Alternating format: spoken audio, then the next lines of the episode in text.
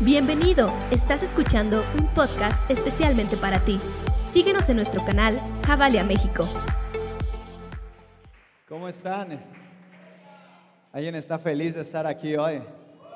Sabes, si es la primera vez que vienes, bienvenido a Javalia, una iglesia de puertas abiertas donde nos encanta verte y abrazarte. Estoy contento de lo que Dios va a hacer hoy en cada uno de nosotros.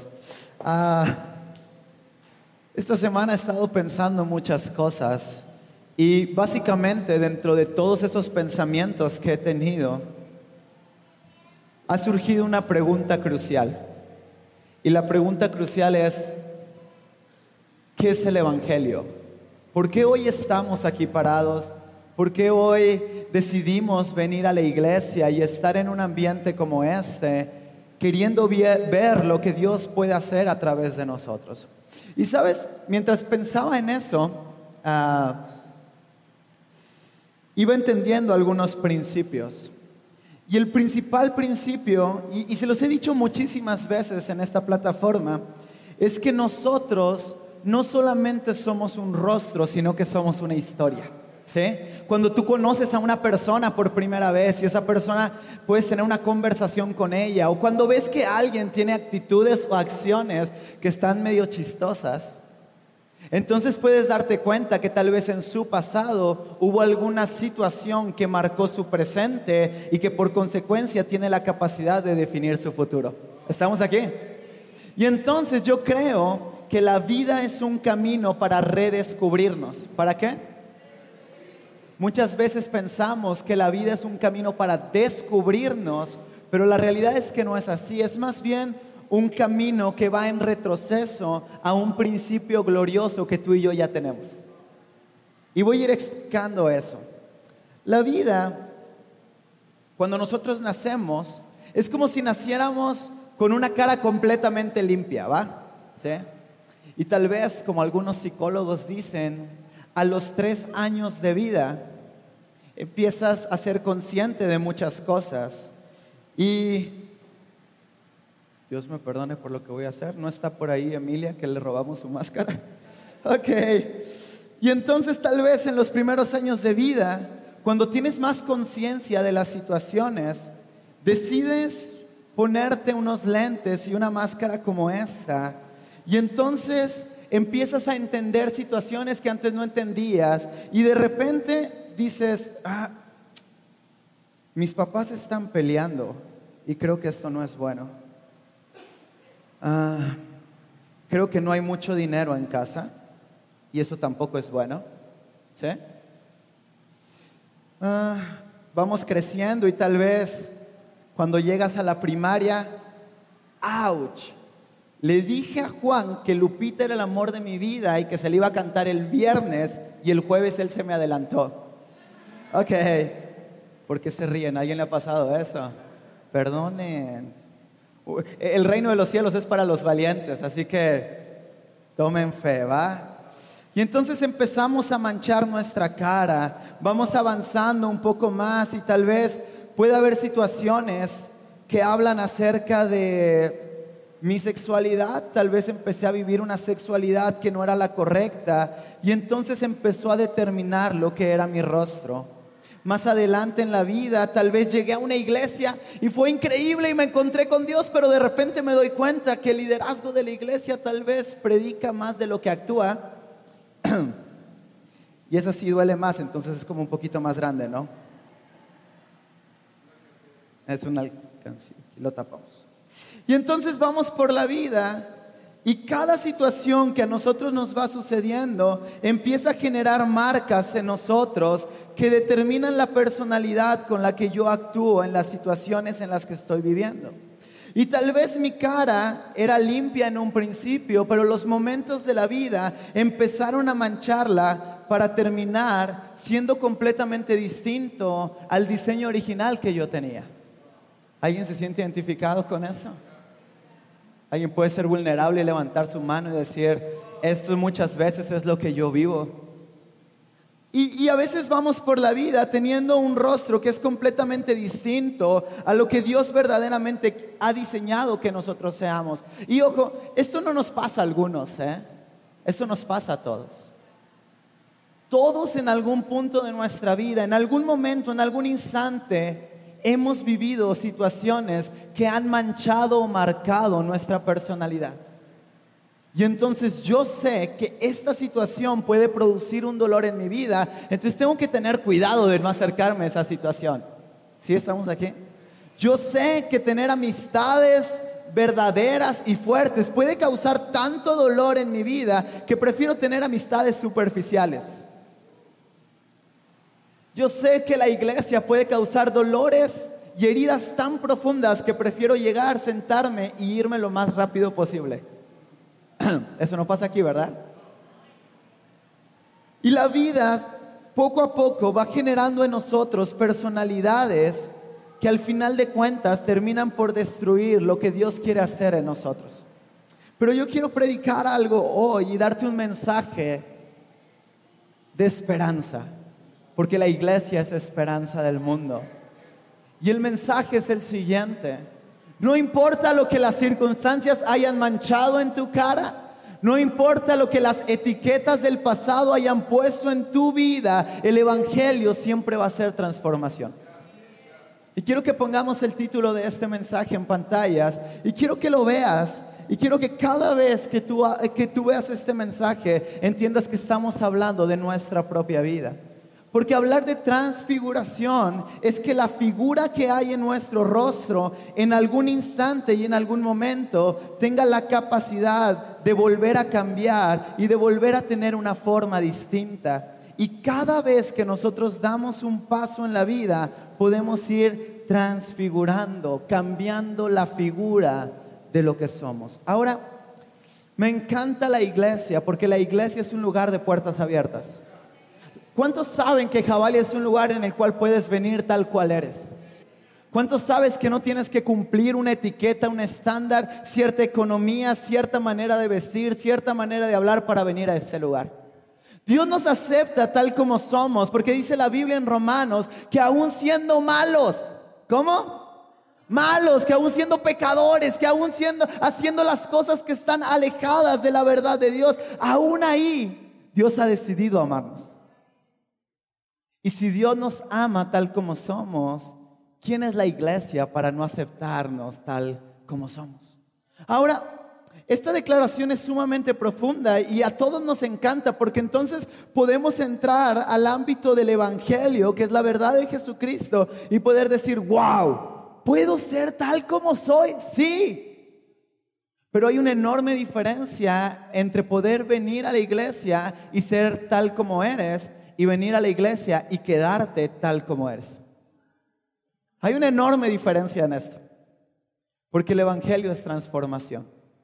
Ahora, quiero que pongamos atención en lo que estoy diciendo. La iglesia no es transformación, la iglesia es el medio para que el Evangelio llegue y el Evangelio es lo que verdaderamente es transformación.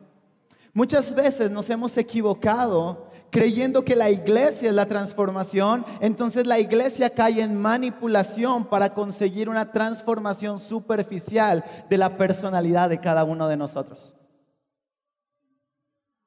¿Hola?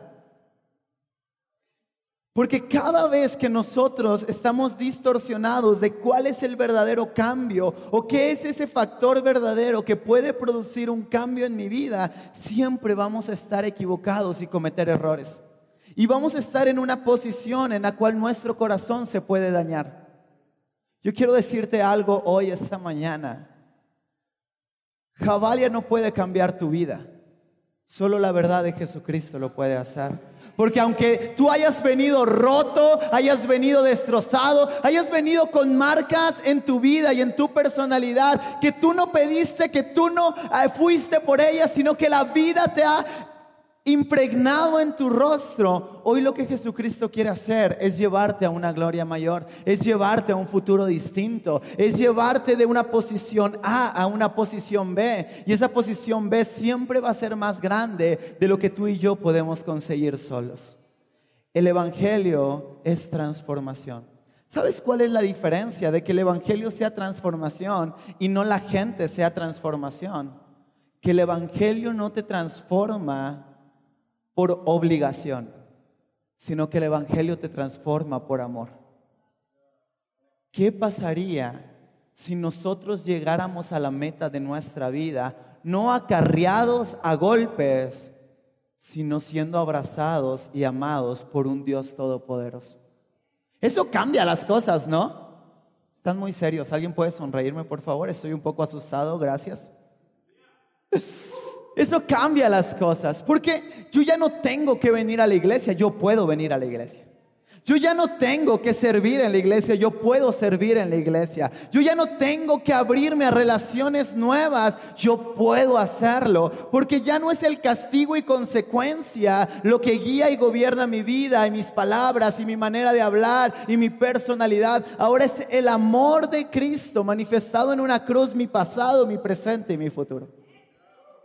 Y aunque nosotros podamos venir a la iglesia tal como somos, Dios tiene algo más grande que lo que tú traías para entregar, para entregártelo a ti hoy, esta mañana. Y aunque tú vengas hoy, esta mañana, queriendo traer un corazón roto, Dios quiere entregarte transformación no solo para ti, sino para tu entorno. Y la esperanza que el Evangelio es nuestra transformación nos posiciona en el camino correcto para alcanzar lo que Dios quiere hacer en nuestras vidas. Porque aunque la vida y las circunstancias nos griten, mis hijos nunca van a cambiar. Es que este matrimonio ya no se puede salvar. Es que nunca vamos a poder salir adelante económicamente. Es que voy a iniciar otro negocio y otro negocio va a fracasar. Es que voy a iniciar otro noviazgo y voy a terminar solo. Aunque esas sean las marcas de tu personalidad con las que vengas a la iglesia, Jesucristo siempre te va a querer llevar a un nivel mayor del que tú puedes pensar o soñar. ¿Sabes? A veces creemos que el llegar a un lugar seguro y cómodo es un lugar en el cual yo puedo resguardarme y estar. Y claro que sí, la iglesia es eso. Una iglesia sana es un lugar en el cual tú puedes sentir paz, es un lugar en el cual tú puedes estar tranquilo, es un lugar en el cual tú te puedes sentir amado. Pero la verdad del Evangelio es más allá que un cuidado, es ponerte a ti ahora a cuidar a alguien más. No escuché muchos, mucho ánimo en eso. ¿Sabes? Porque todos venimos a la iglesia buscando algo. Esta semana he estado estudiando un poco más a profundidad temas acerca de consejería. Y sabes, había una pregunta que me llamó mucho la atención y la pregunta decía, ¿qué busca verdaderamente la gente cuando viene a una consejería? Y después de muchas preguntas, después de preguntarle a uno, preguntarle a otro y hacer toda una encuesta, ¿sabes qué es lo que la gente busca? Ser feliz. Y entonces nos encontramos en un punto donde toda nuestra vida, incluso la buena decisión de acercarnos a la iglesia, está motivada por un carácter egocéntrico. Porque lo que yo busco es mi paz. Porque lo que yo busco es mi felicidad. Porque lo que yo busco es obtener lo que no puedo obtener en otro lugar.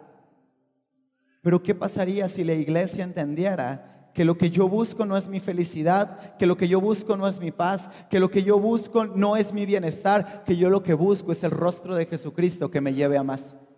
Porque si yo en la vida voy caminando por las circunstancias que se me presentan, esperando encontrar la felicidad en esos eventos aislados que van a venir a mí, siempre voy a tener desilusión en la vida y voy a vivir una vida en fracaso.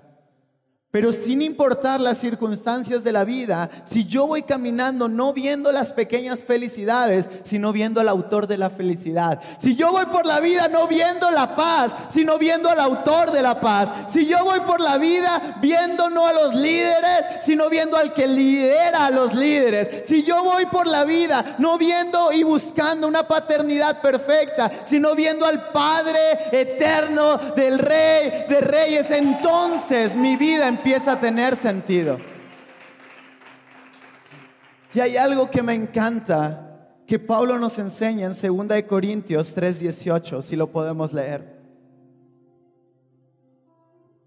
Dice, así todos nosotros. ¿Quiénes?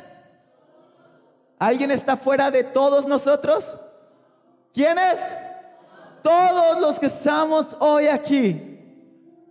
Que con el rostro descubierto reflejamos como a un espejo la gloria del Señor. Somos transformados.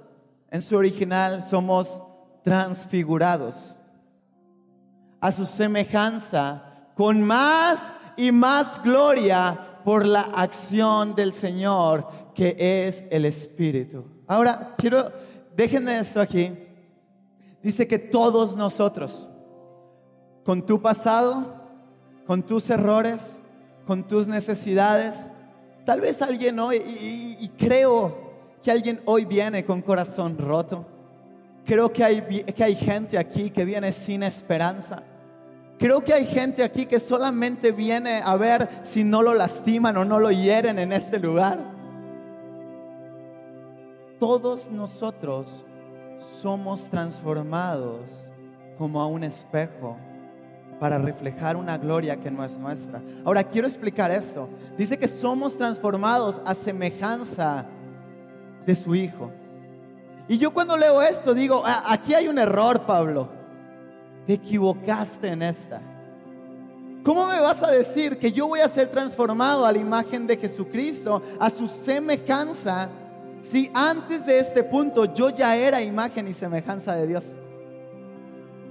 Dice la Biblia en Génesis que todos nosotros fuimos hechos a imagen y semejanza de Dios. Porque nosotros venimos a este mundo con una particularidad divina en nosotros. Hay algo de Dios, hay una huella de Dios en tu vida. Hay una huella de Dios en tus decisiones. ¿Alguien puede creer esto conmigo? Hay una huella de Dios en lo que tú eres. Cada vez que te ves al espejo y no te gusta la nariz que te tocó. Cada vez que tú te ves al espejo y no te gusta los dientes y no te gusta el pelo y no te gustan los 40 kilos de más que tienes todo demuestra la gloria de Dios actuando a través de tu vida. Pero en el camino pasan cosas como estas. Y entonces tiene que llegar un punto en el cual tú te encuentras con la verdad del Evangelio. Y entonces tiene que volver a suceder algo. Y ese algo es una transfiguración de lo que tú mismo construiste para regresarte no a la mejor versión de ti, para regresarte a una versión que tiene un carácter divino. A veces vamos por la vida buscando la mejor versión de nosotros. Y pensamos que para lograr la mejor versión de nosotros tenemos que seguir pintando nuestra vida. Ok, tengo que, la mejor versión de mí, entonces tengo que ser más disciplinado en cómo como. ¿Alguien puede decir amén? Aleluya. ¡Uh! La mejor versión de mí tengo que hacer más ejercicio. La mejor versión de mí, tengo que ir más a la iglesia. La mejor versión de mí, tengo que perdonar. La mejor versión de mí, ok. Y vamos por la vida intentando nosotros ser la mejor versión de nosotros mismos. Pero no entendemos que la mejor versión de nosotros solamente radica en encontrarnos cara a cara con la gloria de Dios para volvernos un espejo que ya no refleja nuestros errores, que ya no refleja nuestros límites, que ya no refleja nuestro pasado, que ahora lo que reflejamos ya no es nuestra vida, sino ahora es la vida de Cristo Jesús para traer transformación en nuestros ambientes. ¿Puedes poner el versículo, por favor? viendo como a un espejo. Eso me encanta. Viendo, descubierto, reflejamos como a un espejo la gloria del Señor. Esta es tu promesa y mi promesa. ¿Sabes qué es un espejo? Un espejo es un pedazo de vidrio que no muestra lo que hay detrás de él, sino que muestra lo que hay enfrente de él. Dios cuando te ve a ti. Oh, ¿Cuántos saben que Dios los está viendo esta mañana? Él no está viendo lo que hay detrás de ti, Él no está viendo tu pasado. Él no está viendo esas malas decisiones. Él no está viendo esos errores. Él no está viendo esos dolores en tu corazón. ¿Sabes qué Él está viendo? a su Hijo Jesucristo reflejado en tu vida para llevarte de una gloria primera a una gloria mayor. Para llevarte no solo a tus sueños. ¿Quieres conseguir tus sueños? Trabaja por ellos. ¿Quieres tener dinero? Trabaja por él. Dios no quiere llevarte a eso. Dios quiere llevarte algo mucho más grande que sueños cumplidos. Dios quiere llevarte no a tener, sino a ser. Y eso es mucho más glorioso que cualquier otra cosa. A veces venimos a la iglesia creyendo que Dios es un mesero que nos puede traer lo que necesitamos. Pero Dios no es un mesero que puede traerte lo que necesitas. Dios es el constructor de tu vida, que no solamente te da, te hace. Dice la Biblia que busquemos primeramente el reino de los cielos. ¿Y qué? Y todas las cosas serán añadidas. Y a veces estamos distraídos buscando las cosas que necesitamos. Y se nos olvida que lo único que verdaderamente transforma nuestra vida no es lo que tenemos, es lo que somos cuando nos encontramos cara a cara con la presencia de Dios. Y entonces el Espíritu Santo hace algo. Porque un verso antes dice que donde está el Espíritu de Dios, ahí hay libertad. Y entonces el velo se rompe, el velo se abre. Y entonces yo ya no me vuelvo una imagen, me vuelvo un reflejo. Y aunque mis capacidades sean limitadas, yo ya no estoy mostrando mis capacidades, ahora muestro las de Jesús que aunque yo no pueda y, me cueste y sea difícil el amar a alguien, yo ya no lo estoy haciendo en mis fuerzas, ahora es el amor de Jesucristo a través de mí. Que aunque me cueste y sea muy difícil para mí ser disciplinado, yo ya no soy, ahora es su imagen en mí. Que aunque me cueste y sea muy difícil a veces en la vida confiar en Dios, ahora ya no es mi confianza en Dios, ahora es la confianza de Jesucristo que aún estando clavado, seguía teniendo la certeza de que Dios iba a hacer algo increíble. Si nosotros vivimos nuestra vida en la mejor versión de nosotros, siempre llegará un punto donde nos quebraremos porque tú y yo construimos esa buena versión. Y todo lo que el hombre construye es finito porque el hombre es finito. Pero lo que las manos de la eternidad construyen en tu interior seguirá siendo eterno. Y lo que Él quiere construir hoy en nosotros no es la mejor versión de nosotros, es la mejor versión de la eternidad. Cristo Jesús a través de personas como tú y como yo. Y dice, somos transformados a su semejanza con más y más gloria por la acción del Señor que es el Espíritu. Ahora, podemos hoy entender que somos espejos. Pero mi pregunta para ti, iglesia, hoy es la siguiente.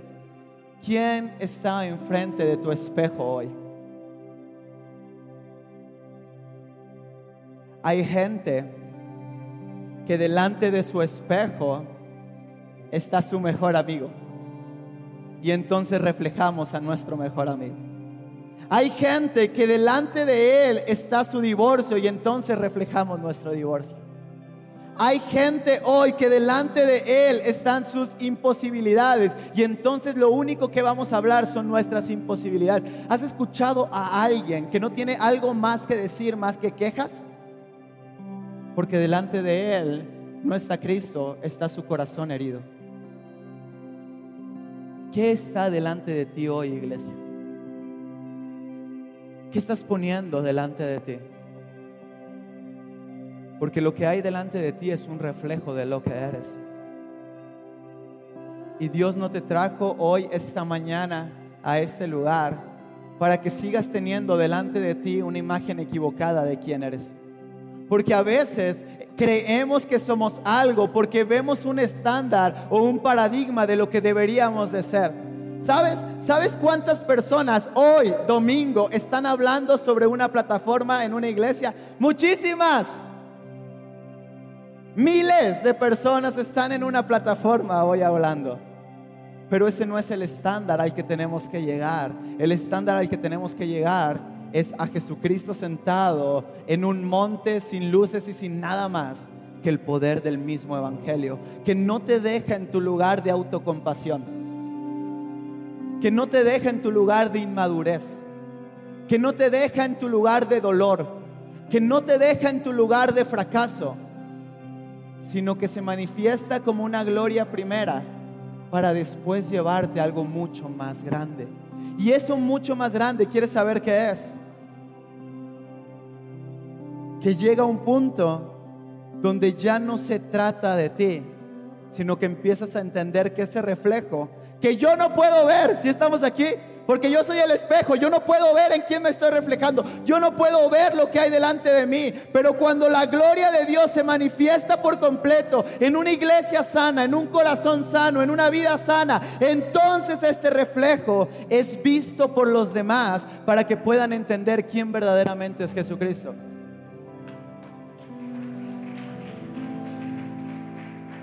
A veces creemos que tenemos que traer a la gente a la fuerza a la iglesia para que se encuentre con Jesús y entonces su vida cambie. ¿Sabes algo? Tú eres el representante de Jesús allá afuera. Tus palabras, tus acciones, tu coherencia son los que verdaderamente determinan si alguien cree o no cree. ¿Sabes una cosa? ¿Alguien alguna vez ha visto corporalmente a Jesucristo? Yo sí. Lo he visto a través de una persona viuda que no tiene más que dar, pero lo que tiene lo entrega. Lo he visto a través de una persona que entrega sus domingos para cuidar niños en este lugar. Lo he visto en personas que hemos estado en la calle y hay gente que está temblando de frío y tiene la capacidad de quitarse su chaqueta y ponérsela a alguien más. Lo he visto en cada uno de ustedes cuando no persiguen su mejor versión de ustedes, cuando persiguen la imagen de Jesucristo. Porque la imagen de Jesucristo no los pone en un lugar cómodo y los hace crecer en ese lugar. La imagen de Jesucristo siempre los va a llevar a un lugar nuevo. No tengo que volver a decir eso. La imagen de Jesucristo en cada uno de ustedes, iglesia, no es solamente para que crezcas en un lugar es para que puedas abrir otro lugar para que alguien más pueda llegar al conocimiento del amor verdadero que cambia el pasado, el presente y el futuro y nos lleva a vivir no lo mejor de nosotros, lo mejor del Rey del universo para poder cambiar nuestras ciudades. Eso es lo que Dios quiere hacer, no una iglesia que crece, una iglesia que se expande. No una iglesia que crece en edificio, en luces. No, una iglesia que ama como nunca antes. Eso solo lo podemos conseguir no siendo lo mejor de nosotros, siendo literalmente la imagen de Cristo a través de nosotros. Dice la palabra de Dios y con esto voy concluyendo. Romanos 8, 29. Porque a los que Dios conoció de antemano, wow, también los predestinó a ser qué? Transformados según la imagen de su Hijo, para que Él sea el primogénito entre muchos hermanos. ¿Por qué venir un domingo a la iglesia? ¿Por qué creer en un Jesús? ¿Por qué aceptarlo hoy, esta mañana en mi corazón? ¿Por qué decidir no cansarme y no detenerme a pesar de la vida que estoy viviendo? ¿Quieres saber cuál es el porqué de por qué estamos aquí? No es para que escuches a una persona enfrente hablando. No es para escuchar buena música. ¿Sabes para qué es? Para que la imagen de Jesucristo se encarne a través de ti. Esa es la meta. Porque los que Dios conoció de antemano también los predestinó. ¿A qué? No a tocar, no a predicar, no a estar en una plataforma, no a leer la Biblia, no a estar predicando. ¿Sabes a qué fue hecho? A ser transformado según la imagen de su Hijo. Porque cuando mi imagen es la correcta, todo lo demás va a venir por añadidura. Ah, si quieres aplaudir, aplaude fuerte a Dios esta mañana. A veces estamos tan lastimados porque pensamos erróneamente que el fin de nuestra vida, que nuestra meta es alcanzar ser o tener algo. ¿Qué estamos aquí? ¿Por qué trabajas más de ocho horas diarias? ¿Por qué vas a tus trabajos todos los días? ¿Por qué te esfuerzas tanto? ¿Para qué lo estás haciendo? Porque quieres obtener algo. Pero la meta suprema de que hoy tú y yo estemos aquí, la meta suprema de que nos congreguemos, la meta suprema de nuestra existencia es simplemente que las marcas de nuestra vida sean limpiadas para que Jesucristo vuelva a ser lo que reflejemos allá afuera.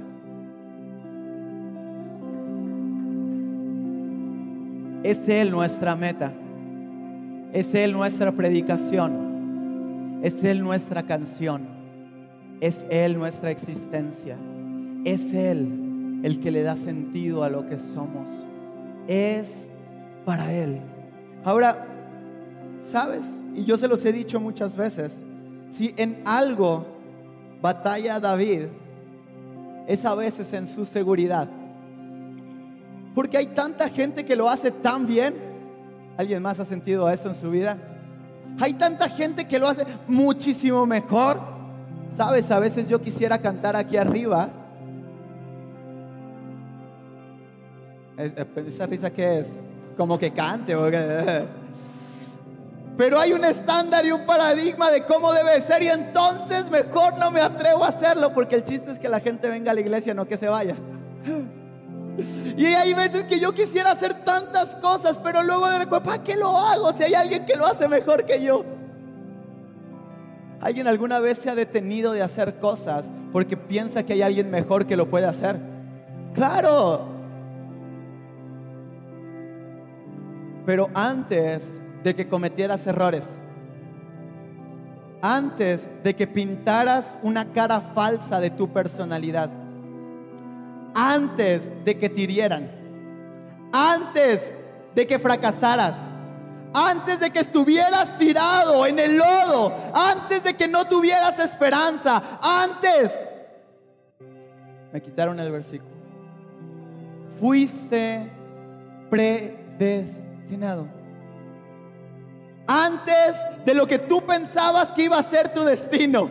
Antes de lo que tú pensabas que iba a ser tu fin antes de que tú pensaras que iba a ser el término de tu esperanza, antes de eso, Él ya había declarado algo sobre tu vida, que la imagen de Jesucristo era lo que te parabas para poder caminar y cumplir su verdad y su propósito. Cada vez que pienses que no puedes alcanzar o cumplir algo por lo que tú piensas que eres, Solo quiero que recuerdes que antes de que tú pensaras que eres algo para no alcanzar, Él ya estaba pensando en ti como la imagen de su propio Hijo. ¿Cuál es el problema de salir y conquistar lo que Dios nos ha pedido que conquistemos? ¿Cuál es el problema de limitarme a no hablarle a alguien de Jesucristo? Porque tal vez no soy un buen testimonio para eso. ¿Cuál es el problema de no emprender un negocio nuevo? Si ya no lo emprendo desde mi conocimiento que la carrera me dio, ahora lo emprendo desde una posición como hijo de Dios. ¿Cuál es el problema de no iniciar una vida nueva? Si yo ya no lo estoy haciendo con mi pasado, lo estoy haciendo con algo mucho más grande. La declaración de la eternidad que me dice no son tus capacidades, son las capacidades de Jesucristo mismo puestos en ti. Muchas gracias por escucharnos y recuerda que en Javalia juntos conectamos generaciones con Dios que cambian el mundo.